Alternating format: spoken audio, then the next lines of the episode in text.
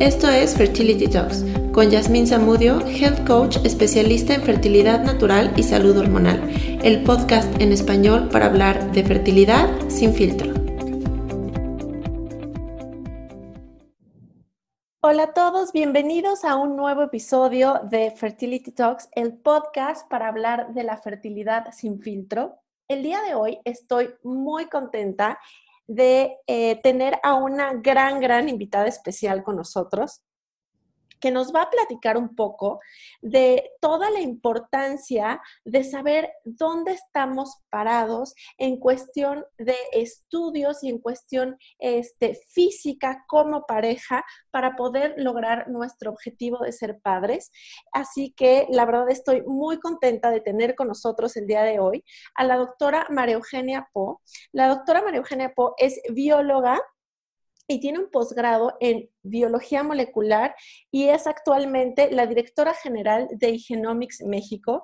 Y el día de hoy nos va a estar acompañando y brindándonos un poco de su tiempo para compartirnos toda esta sabiduría sobre ¿Cómo podemos nosotros saber qué son los estudios que existen? ¿Cuándo podemos encontrarnos mejor?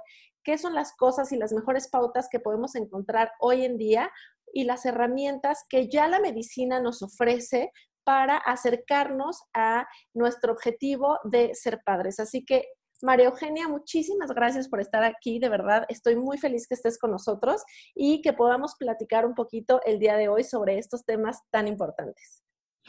Muchísimas gracias ya por esta maravillosa introducción, eh, muy agradecida por la invitación a participar. Si bien es cierto que eh, es tan común, es muy difícil para las parejas que tienen estos problemas afrontar abiertamente y comentar abiertamente estos tipos de problemas.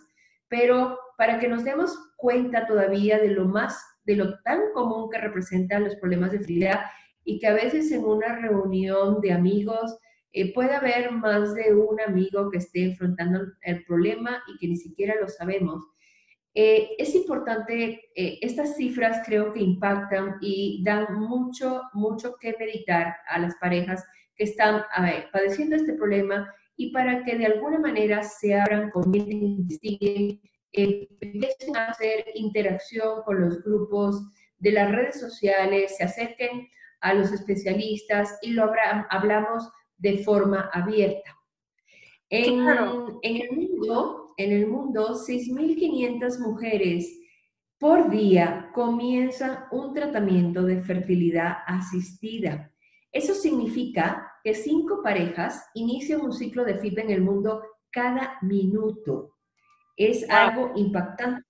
Y a día de hoy, ya afortunadamente, eh, desde el nacimiento de Louise Brown, que fue la primera bebé que en aquella época se decía bebé probeta, que ya tiene 42 añitos, eh, han nacido en el, bebé, eh, en el mundo 8 millones de bebés por tratamientos de fertilidad asistida.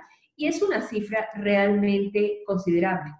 Lo importante es que en estos 42 años desde que nació por Louise Brown, la tecnología ha evolucionado mucho ha evolucionado a distintos niveles y lo más importante es pues que ha evolucionado, eh, llevamos 42 años desde mi punto de vista como embrióloga y bióloga de la reproducción, 42 eh, años haciendo historia. Realmente hemos mejorado en la parte de valoración endocrinológica, en la parte del cultivo celular a nivel del laboratorio, el cultivo de los embriones, la micromanipulación, la criobiología, el equipamiento de los laboratorios y por supuestísimo no podemos olvidar el advenimiento de la genética molecular que nos ha ofrecido grandes, grandes herramientas para valorar pues, la salud endometrial, la salud de los embriones y llegar a unas tasas de éxito realmente importantes.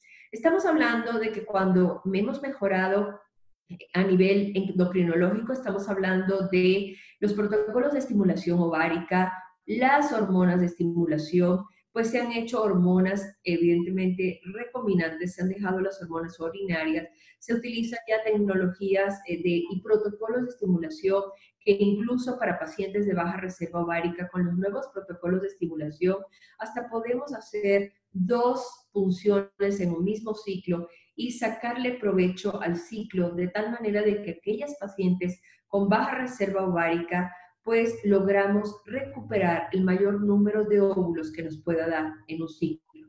Esto realmente es impactante, cómo hemos mejorado eh, la parte de las hormonas y los protocolos de estimulación. A nivel del cultivo embrionario, está, sabemos que eh, hemos tratado de simular en el laboratorio que se llamaría, se llamaría cultivo in vitro. Lo que hemos logrado es simular eh, las, cada una de las etapas de que ocurren en vivo, de forma natural, en la reproducción humana. Sabemos que el óvulo sale del ovario, es atrapado por la trompa y cuando tenemos relaciones sexuales, pues los espermatozoides atraviesan la vagina y suben a través de las trompas hasta que se encuentran con el óvulo. Y el óvulo fertilizado va transitando por movimientos de las propias de las vellosidades que tienen las trompas, hasta que finalmente ese óvulo fertilizado y que además va evolucionando en desarrollo, llega al útero, a las paredes del útero y se implanta en lo que conocemos a la capa del útero que se llama endometrio. En cada una de las etapas que pasan desde que el óvulo sale del ovario, pasa por las trompas, las condiciones de las trompas eh, van cambiando a, medida que va trasladando hasta que llega al útero que tiene condiciones de hipoxia. Y todas estas condiciones se han simulado en el laboratorio a través de equipos, cultivamos los embriones en condiciones de hipoxia, baja tensión de oxígeno, y hay investigadores de alto reconocimiento mundial, como puede ser el doctor Gardner de Australia, eh, en donde se han desarrollado medios que uno los puede ir cambiando de acuerdo a la etapa del desarrollo embrionario y tiene los nutrientes adecuados de acuerdo a la etapa del desarrollo embrionario. A ese nivel hemos. Por otro lado, eh, antiguamente no teníamos la posibilidad para los varones que tenían bajo contagio espermático, pues no tenían otra alternativa que recurrir a la donación de semen. Y gracias al advenimiento de la técnica de ICSI, que viene de las, eh, siglas intracitoplasmatic sperm injection, nosotros, un paciente con bajo contagio espermático, podemos seleccionar a día de hoy los pacientes azospérmicos en semen, podemos llegar a tener nuestro bebé sano en casa. Estos son grandes avances que hemos ido logrando a lo largo del tiempo. Estamos hablando que el ICSI llega aproximadamente en el año 92, con lo cual ya tenemos unos cuantos años disfrutando de esta tecnología. Otra gran ventaja y, evolución tecnológica que hemos tenido en los procedimientos del laboratorio es la parte de la criobiología, la criopreservación. Eh, podemos a día de hoy vitrificar óvulos, vitrificar espermatozoides y antiguamente estamos hablando que en el año 86 se desarrolla un protocolo de decongelación que era un de lo digo que con 30 años de experiencia, pues yo he vivido toda esta evolución tecnológica y de procedimientos que ha sido maravillosa, ¿no? Es como esa generación todo lo que ha avanzado y todo lo que hoy en día, las herramientas que están al alcance de, las parejas y que muy pocas saben que existen. Sí, definitivamente. Eh, yo creo que eh, la educación al paciente para mí me ha parecido una, un gran canal eh, de poder empoderar a las parejas, de que conozcan bien en profundidad todo lo que está disponible y disponible ya en nuestro país, porque es cierto que hasta hace poco, antes de que Igenomis llegara a México en el año 2016, evidentemente eh, el, el, nivel de la medicina reproductiva en México pues carecía de algunas tecnologías que ya estaban disponibles a nivel mundial. A día de hoy, México dispone de todas las tecnologías dispone de unas clínicas de fertilidad maravillosas con unos laboratorios de primer mundo ofreciendo todas estos, estos, estas eh, estrategias y estas tecnologías que realmente no tenemos nada que envidiarle ni a Estados Unidos ni a Europa y estamos teniendo resultados clínicos muy, muy interesantes. Entonces, bueno, es bien importante que las clínicas, por ejemplo, tengan muy bien establecido eh, pues el protocolo de vitrificación, porque es importante que cuando analizamos un embrión, un embrión sano al final es un embrión que vale oro y lo que tenemos que garantizar es que cuando lo descongelamos sobreviva. Entonces, de ahí la importancia de que las clínicas tengan muy bien establecido su programa de criopreservación. Otro parámetro sumamente importante para valorar dónde nos haremos nuestro tratamiento de fertilidad es saber que las clínicas cuentan con un equipamiento de laboratorio adecuado que simula muy bien las condiciones de hipoxia del útero, que son los famosos incubadores trigas. No todas las clínicas todavía tienen esta disponibilidad, estos incubadores, pero yo creo que vale la pena que indaguemos un poco en preguntarle a nuestros médicos eh, pues qué equipamiento tenemos, en el laboratorio. Eh, afortunadamente, también con el advenimiento de los equipos láser eh, que se pueden adaptar al microscopio del laboratorio, somos capaces de biopsiar los embriones de una forma relativamente fácil. Todo procedimiento que aprendemos tiene su curva de aprendizaje, pero una vez que logramos y tenemos experiencia, eh, el hecho de biopsiar un embrión no significa mermarle su capacidad de implantación y de dar un bebé sano en casa. Entonces, em, y el gran, el gran eh, cambio que ha habido, eh, la gran revolución que ha habido en, a nivel del el laboratorio y de las clínicas de fertilidad es poder disfrutar de la llegada de la genética molecular en donde antes solo éramos capaces, y estoy hablando de que el diagnóstico genético de los embriones no es nada nuevo, ya hace más de 25 años que lo hacemos, pero lo hacíamos con unas técnicas que apenas nos permitían evaluar máximo, pues de los 23 pares de cromosomas analizábamos a lo mejor máximo 9. Pero ¿qué pasaba con el resto de cromosomas? Sabemos por estudios que más de 30% de los embriones que se analizaban por esa tecnología en donde analizamos un número determinado de cromosomas, eh, seguían siendo anormales y por eso es que no, eh, realmente esa tecnología de esa época no, realmente no mejoraba los resultados. Posteriormente llegan los arrays en el 2008, eh, que nos permite analizar los 23 pares de cromosomas y ya lo más, lo más es cuando en el 2013 eh, nos llega la secuenciación masiva con una resolución increíble que podemos ver cosas muy pequeñas, alteraciones muy, muy chiquitas dentro de los embriones y realmente todas estas tecnologías nos han permitido no solo analizar los embriones, sino también, por ejemplo, desarrollar herramientas como las que tiene Igenomis eh, de la valoración de la salud endometrial no, de nada nos vale tener un embrión sano, cromosómicamente hablando, si al final lo vamos a poner... No va a tener una buena receptividad. Efectivamente. Es este tema porque hasta hace muy poco no había una forma, por lo menos aquí en México, eh, como tú dices, de poder darnos cuenta de cuál era la receptividad endometrial. Así, ¿por qué no nos cuentas un poquito más de este estudio y, de cómo lo podemos encontrar? Porque a mí me encanta y creo que es pieza clave para las personas que están buscando hacerse un tratamiento de fertilidad asistida.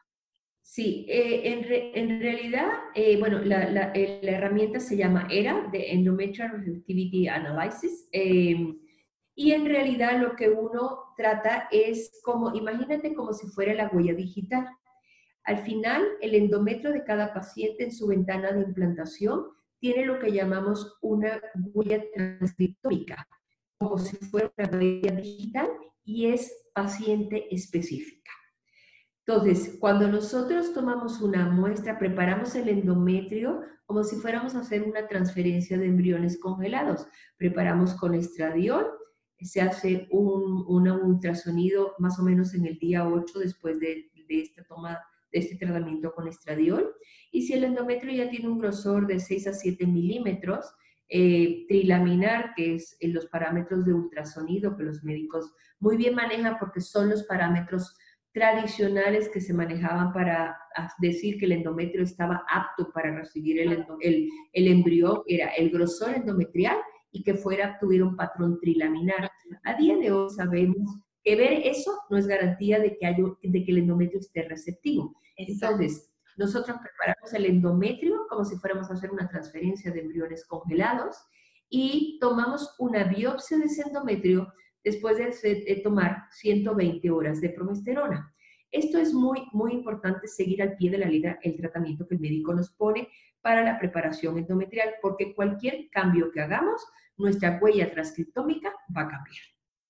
Entonces, tomamos una muestra, esa muestra va en un kit especial eh, suministrado por Igenomis, con un que contiene un líquido que va a preservar la muestra, y cuando llega a Igenomis, lo que nosotros hacemos es extraer de esa muestra un material molecular mole genético que se llama RNA, hacemos como una transcripción reversa para convertirlo en DNA y eh, secuenciamos 248 genes que están asociados e implicados en la implantación embrionaria.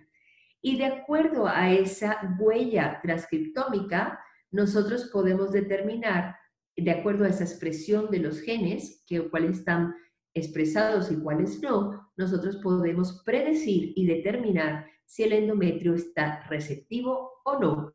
Y si está receptivo, pues simplemente sabemos que bajo ese tratamiento que recibió la paciente, simplemente cuando le vayamos a transferir los embriones, tendremos que repetir idéntico el protocolo de preparación endometrial. Y si no es receptivo, Genomis lo que hace es modificar las horas de progesterona. Tu endometrio puede estar por receptivo, es decir, se ha pasado con las 120 horas de progesterona, se ha pasado la ventana de implantación y necesitamos disminuir el número de horas de progesterona y cuando decimos que está prereceptivo es que no hemos alcanzado la ventana de implantación y necesitaremos más horas de progesterona para llegar a esa ventana de implantación. Es una herramienta que realmente nos ha permitido incrementar las tasas de éxito en un 15% cuando nosotros valoramos solamente la receptividad endometrial. Estamos hablando que una buena clínica con un excelente laboratorio, embriólogos con experiencia, médicos muy especializados, eh, sin utilizar estas herramientas, van a tener unas tasas de éxito de aproximadamente un 40% de embarazo por transferencia. Cuando nosotros le añadimos el análisis de los, de los embriones, eh, incrementamos esa tasa de éxito 20 puntos, es decir, pasamos de 40% de éxito a un 60% de éxito. Y si a eso le añadimos analizar la salud endometrial, que ahora la voy a completar, estamos hablando que incrementamos todavía 15 puntos más. Es decir, pasamos de 45 a 60 con análisis de los embriones y analizando la salud endometrial pasamos de 60 a 75. Que como veis, estamos es un porcentaje altísimo, ¿no? Es muy, es muy alto, pero esto es muy importante recalcar. No estamos diciendo que cuando aplicamos estas tecnologías es garantía absoluta del éxito y del bebé sano en casa. Habrá un 25% de pacientes donde no lograrán ese objetivo aún haciéndose estas tecnologías. Y Genomics tiene un departamento de investigación y desarrollo que sigue trabajando en el desarrollo de nuevas herramientas y de valorar más parámetros que nos permitan ir mejorando estas tasas. Pero quiero que este concepto quede muy claro porque las pacientes siempre se quedan con la idea que si analizan los embriones, que se analizan la salud endometrial y no logran el embarazo, pues se quedan ahí, tú sabes, como cuestionándose, bueno, pero si ya lo he hecho todo, ¿qué más puedo hacer? ¿Qué podemos cambiar? En realidad no podemos hacer más nada, sino seguirlo intentando y perseverar, porque esto es una cuestión de estadística y de es como cuando tenemos cuando jugamos la lotería. Si no jugamos la lotería, no la, no la vamos a ganar. Y si jugamos, la podemos ganar o no, pero si no seguimos jugando, nunca no la vamos a ganar.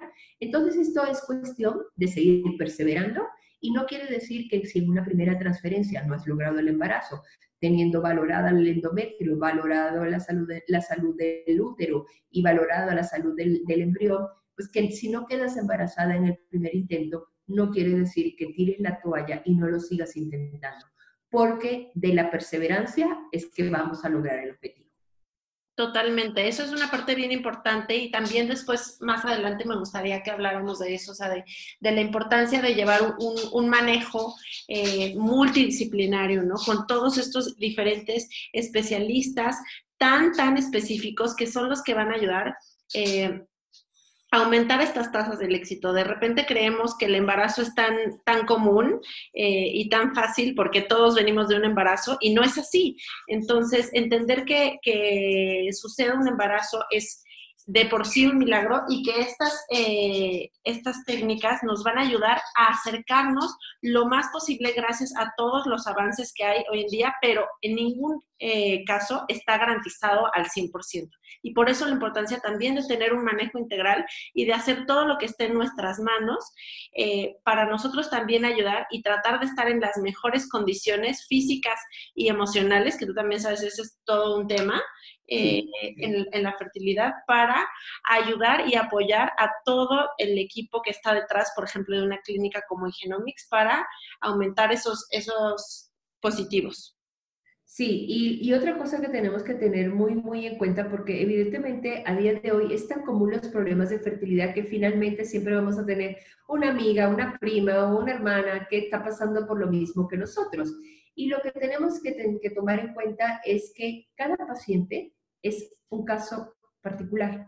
Cada paciente es un caso único y no nos podemos comparar ni con nuestra prima, ni con nuestra vecina, ni con nadie. El hecho de que una paciente, una, amiga tuya se haya hecho un tratamiento en una determinada clínica con un determinado protocolo de estimulación, el transfer diferido, en fresco, etcétera, no quiere decir que a ti te vaya a funcionar. Los tratamientos tienen que ser a día de hoy completamente personalizados y de ahí la importancia de la valoración del diagnóstico y de cómo se proyecte el procedimiento y de ahí la importancia de acudir a centros que realmente dispongan de esta medicina personalizada y así la ofrezcan. Porque tenemos que entender que nuestro caso es único.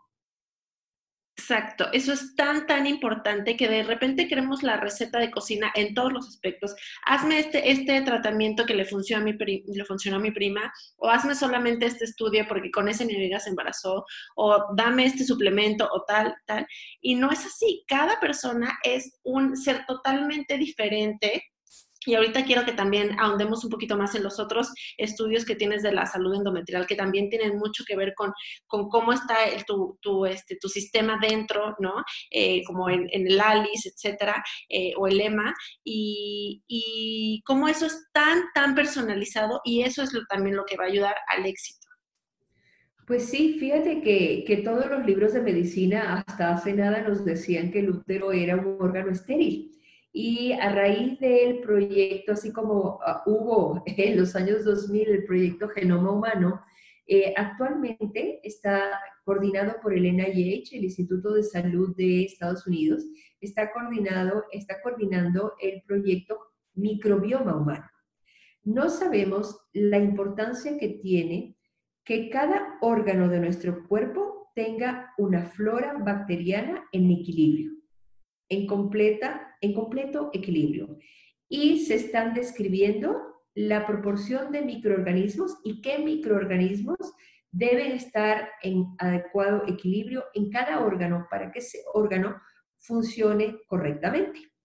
Y qué bien que se haya eh, el tracto urogenital se ha descrito a través de este proyecto Genoma Humano, eh, eh, perdón, este microbioma humano, y lo que nos dicen es que tiene que ser lactobacillus dominante. Y de ahí surge un estudio de nosotros en demostrar que realmente haciendo una biopsia de endometrio y separando en esa biopsia de endometrio el DNA humano de la, de la paciente del DNA bacteriano, yo puedo secuenciar e identificar los microorganismos que yo tengo y en qué proporción están. Y que realmente yo puedo identificar que estén en completo equilibrio, pero puedo identificar una disbiosis y que simplemente una disbiosis sin organismos patógenos que son los que van a producir fallos de implantación, aborto o incluso dependiendo del patógeno, lo que llamamos una endometritis crónica, que además es completamente asintomática. Y nosotros, la casuística actual, que ya llevamos más de 11.000 pacientes analizadas con EMA, es increíble los resultados que hemos obtenido. El 75% de estas 11.000 pacientes requieren, tuvieron una disbiosis y requirieron tratamientos probióticos. 75%. Eso me encanta y es un tema que quiero abordar y que creo que después podremos hacer otro podcast solamente de esto y de la importancia, porque justamente hace poco estaba haciendo una, una certificación de medicina funcional específica en todo el tema de salud eh, de la microbiota, tanto eh, vaginal como intestinal y es importantísimo entender esto, ¿no? Y que creemos que, ah, pues sí, de repente a lo mejor tengo una infección, a lo mejor no tengo nada y como tú dices, muchas veces son asintomáticas y no le vemos la importancia a cómo podemos tratar de una forma integral también y el, impacto que puede llegar a tener, ¿no? O sea, cómo puede llegar a, a, hacer que no logremos el embarazo o que tengamos pérdidas tempranas o, este, o problemas de partos prematuros o pérdidas a mitad del embarazo que son tan trágicas y que muchas veces, muchas de estas eh, complicaciones tienen que ver con este tipo de disbiosis que son totalmente prevenibles. Sí, y fíjate que algo, bien importante a resaltar es que en los procedimientos de fertilidad asistida, eh, los médicos tienden a dar mucho antibiótico, pues un poco para prevenir después de la punción ovárica eh, mm, del tratamiento de fertilidad, pues dan una bomba de antibióticos, pues no quieren problemas de que la paciente vaya a tener una, una infección post-intervención. Pero cuando tú das un antibiótico, tú produces una disbiosis, al final matas microorganismos que son necesarios para el correcto funcionamiento del organismo. Y esto es una práctica muy común. Y otra práctica muy común es que las pacientes estamos muy acostumbradas, y ahí me tengo que incluir yo, que también nos encanta automedicarnos y que apenas nos duele la garganta, ya buscamos al amigo farmacéutico que nos dé una recetica para que nos receta moxicilina, por ejemplo. ¿no? Exacto. Y no sabemos, y no sabemos lo que nos está perjudicando ese antibiótico que a lo mejor ni lo estamos necesitando porque no es una infección. Un dolor de garganta puede ser por otra razón y no tiene por qué ser infeccioso. Y no tenemos por qué estar tomando antibióticos de forma indiscriminada. Y lo peor es que nos estamos haciendo resistentes y cuando tenemos realmente un problema de endometritis crónica y aplicamos el antibiótico, eh, la bacteria es resistente al antibiótico y por más antibiótico que te demos, no la vamos a erradicar. Exacto, porque ya nos automedicamos tanto que nuestro cuerpo ya es eh, inmune a, estos, a estos antibióticos. Entonces, de ahí la importancia también de llevar un cuidado integral de la salud, de no automedicarse, de buscar siempre la prevención y eso nos va a ayudar de una forma impresionante también a todo esto.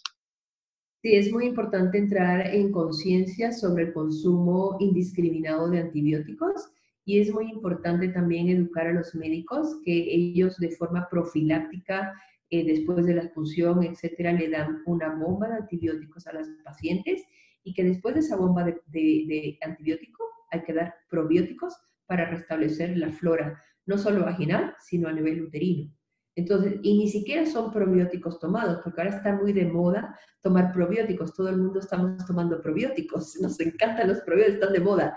Eh, y es, todo esto viene a través del proyecto Microbioma Humano. Eh, pero la parte de microbioma uterino y vaginal, eh, los probióticos deben administrarse vía vaginal y desde la vagina, créeme que llegan al útero y se debe restablecer por completo la flora del útero y para que evitar que haya una disbiosis y haya una correcta implantación del embrión. Porque finalmente si hay un desequilibrio de esta, de esta, de esta flora, lo que va a producirse es fallos de implantación, no vamos a lograr embarazo. Exactamente, esto es súper importante. Por eso me encantan estos estudios que ustedes tienen y cómo de una forma tan tangible, ¿no? Lo podemos explicar y lo pueden ver las parejas porque muchas veces no creen o no, o no tienen idea de que estas cosas puedan llegar a afectar eh, y que son soluciones que si lo manejamos, que si vemos estas, estas eh, herramientas integrales que nos van a ayudar, podemos aumentar muchísimo estos, estos índices de éxito y tener un mucho mejor manejo para que no solamente se dé la fecundación exitosamente, sino, este, perdón, la implantación, sino también pues todo el desarrollo del embarazo y que sea un embarazo que se logre a buena fecha, a término, con un embrión y con un bebé sano. Efectivamente. Y, y, bueno, lo importante de estos estudios de Mayalis es que finalmente son herramientas moleculares y es, una medición objetiva, porque los métodos convencionales a través de los cuales los médicos actualmente hacen el diagnóstico de una endometritis crónica es a través de histeroscopía, a través de cultivo, de toman una biopsia y la mandan a un cultivo, eh, a un laboratorio de microbiología o lo mandan al patólogo a hacer histología. Pero ¿qué sucede? Que todo estos, todos estos estudios que se utilizan, y nosotros lo comparamos, hicimos un estudio y lo tenemos publicado, es la misma biopsia, le mandas un pedacito a, tres patólogos. Le mandas un pedacito, eh, además ha hecho la histeroscopía, tres médicos distintos. Y hemos mandado a cultivo a tres laboratorios de microbiología distintos. Y por otro lado, hemos hecho el diagnóstico con el EMA. O sorpresa que cada uno ha dado su diagnóstico independiente. Y para un histeroscopista, médico 1 ha dicho que no había endometritis. El médico 2 dijo que sí y el médico 3 sí. A nivel del cultivo microbiológico, eh, lo que sabemos es que a día de hoy hay bacterias que en el laboratorio no crecen. Están ahí, pero no las pueden cultivar, no van a aparecer. Entonces estamos teniendo un resultado falso negativo. Y por otro lado, en anatomía patológica pasa lo mismo. El patólogo, uno, va a dar un diagnóstico distinto al patólogo B, dos. Y nos pasa que a veces eh, tú y yo eh, nos presentan ahí un, un, pantone de colores y para ti lo que es verde mar, para mí es azul. Claro. ¿Sabes? Es, es muy subjetivo el diagnóstico y realmente lo que aporta esta herramienta que, de que Genomics ha desarrollado es, es completamente objetiva aislamos el DNA de bacterias que están en la muestra y las secuenciamos. Y ahí es, un diagnóstico completamente automático, no hay eh, operador de por medio, tenemos algoritmos completamente automatizados que nos dan el diagnóstico. No hay operadores que dan diagnóstico en todos nuestros servicios. Sí, no hay todo este proceso que, como tú dices, al, tener esta interacción humana y, de tanto, pues sí, de tanto riesgo, de tanta diferencia, este, de sacarlo, ¿no? Al, con un patólogo, este, de hacer un, un análisis fuera en laboratorio, a irte al ADN, pues es una diferencia abismal. Sí, sí, y realmente yo creo que teniendo, para mí, y es lo que yo siempre digo en mis charlas para los médicos, estamos como en la obligación ética profesional de ofrecer todas estas tecnologías. Si estas tecnologías están disponibles, tenemos que ofrecerlas. Como profesionales de la salud, debemos ofrecerle a la paciente todo lo que está disponible. Otra cosa es que la paciente por circunstancias A, B o C decida no hacérselo, eh, pero nuestra obligación como profesionales del área es ofrecerle todo lo que está a nuestro alcance para que ese objetivo de bebé sano en casa llegue lo antes posible. Claro, qué importante este último punto que acabas de mencionar, porque no sabes cuántas mujeres, y seguramente a ti te ha pasado igual, llegan a, mi práctica, llegan a mi consulta, y es, que no tenían ni idea que existía esto, este, a mí nunca me dijeron, me dijeron, o sea, yo llegué y me dijeron, ah, sí, no bulas, órale, bueno, tienes que hacer, ah, tienes en, el endometrio no sé qué, ah, bueno, aquí te va tu anticonceptivo, aquí te va tu operación, este, tienes que tomar esto y vamos a hacer, o sea, ya un, como tú dices, un ave una receta cero personalizada y que por supuesto pues los resultados son muy, muy, muy negativos. O sea, incluso eh, que pueden resultar contraproducentes por cómo lo acepta este cuerpo que es totalmente distinto al de la persona de al lado. Y entonces, qué importante que todas las personas y por eso para mí era tan, tan importante tenerte hoy aquí, para que cada vez más, más personas que están interesadas o que están pasando en un proceso de fertilidad sepan que existen todas estas herramientas que los pueden acercar, que, que realmente los pueden ayudar a tener mucha más claridad, porque ese tema es muy importante y además es muy frustrante. El no tener claridad de dónde estoy, de qué es lo que tengo que hacer y sobre qué es lo, en lo que tengo que enfocar mis esfuerzos. Y gracias a todas estas herramientas pueden tener mucha mayor claridad y como tú dices, ya ya es decisión, decisión propia por cualquier circunstancia de la pareja, si los hace o no, pero ya saben cuál es su situación.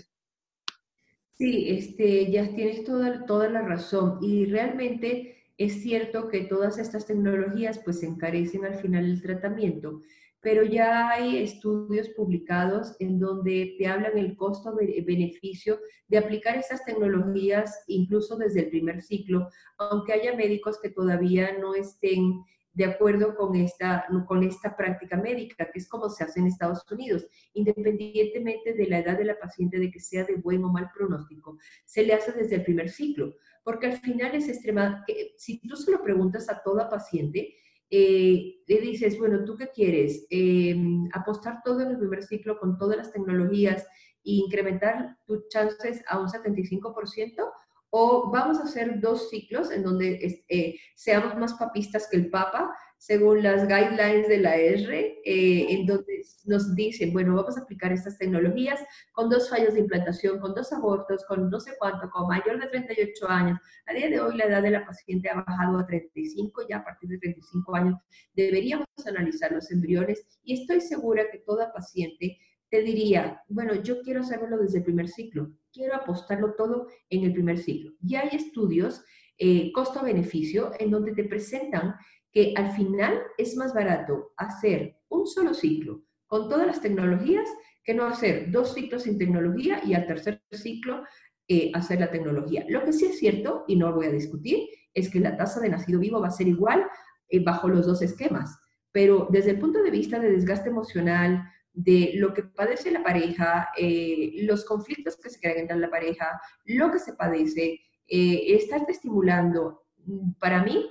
Física, emocional, económica, en pareja, todos, todo eso también tiene un costo-beneficio en tu relación. Muchas veces eh, también las parejas ya terminan casi destrozadas después de haber pasado uno, dos, tres, cuatro ciclos fallidos eh, en todos estos aspectos. Así que no es solamente una cuestión de costo económico, ojo, es mucho más también todo el costo de tiempo emocional, de pareja, de desgaste físico, de las estimulaciones, de las hormonas, de todo. Y muchas veces no le tomamos la importancia a todas esas cosas que tienen un efecto totalmente en nosotros, en nuestra pareja, en nuestra calidad de vida. Sí, tema importante, calidad de vida. La gente cree que con hacerse un tratamiento de fertilidad, e independientemente de si fuma, si bebe, si duerme, si no duerme, si se estresa, si no se estresa, va a lograr el objetivo. Y realmente es una combinación de factores independientemente de tu diagnóstico certero sobre el problema de fertilidad per se. Debemos llevar una vida sana. Eh, no te digo que no tomemos una copita el fin de semana, pero no debemos limitar el consumo del alcohol, no debemos fumar, no debemos consumir cafeína en exceso. Eh, los alimentos requete procesados, eh, comida chatarra, dormir ocho horas al día, eh, pues todo eso al final, y dice, bueno, pero ¿cómo controlo el estrés? Sé que es extremadamente difícil controlar el estrés, pero hay una hormona muy famosa que todo el mundo debe conocer, que es el cortisol. Claro. y que al final, todo eso, al final el sistema reproductor está en, dentro del cuerpo y el cuerpo es una máquina que funciona en conjunto eh, y, todo va a afectar al final al sistema reproductivo. Entonces, eh, la calidad de vida, eso que tú acabas de mencionar, para mí es extremadamente importante. Y ahí la importancia, eh, la parte de cómo manejar las emociones, cómo manejar el estrés, cómo manejar la emoción frente a una beta negativa, cómo afrontar la parte emocional durante el ciclo, la ansiedad en la parte de la beta espera pues debemos, lo que tú decías, buscar un equipo multidisciplinario, el apoyo emocional, eh, superar el duelo, eh, cómo manejarlo, cómo seguir. está bien que, que caigamos en un duelo, pero nos tenemos, no podemos vivir eternamente en el duelo. Nos tenemos que recuperar y volverlo a intentar. Esto es perseverancia. Eh, tenemos que estar con una nutricionista, tenemos que estar de la mano de una psicoterapeuta, tenemos que estar de la mano de un health coach, tenemos que estar de la mano de muchísima gente, de muchísima gente y esto es eh, labor de un equipo multidisciplinario, no es solo acudir a la clínica aisladamente, voy, me hago la estimulación, no sé qué, voy a mi casa, me estreso, no duermo, me conecto a Netflix y estoy hasta las 2 de la mañana viendo series porque me encantó y duermo 3 horas al día. No, no, tenemos que controlar nuestra, nuestra forma de vida. Sí, totalmente. Bueno, ya sabes que ahí sí es, ahí me agarras en mi en en mi punto débil que me fascina y que es mi pasión.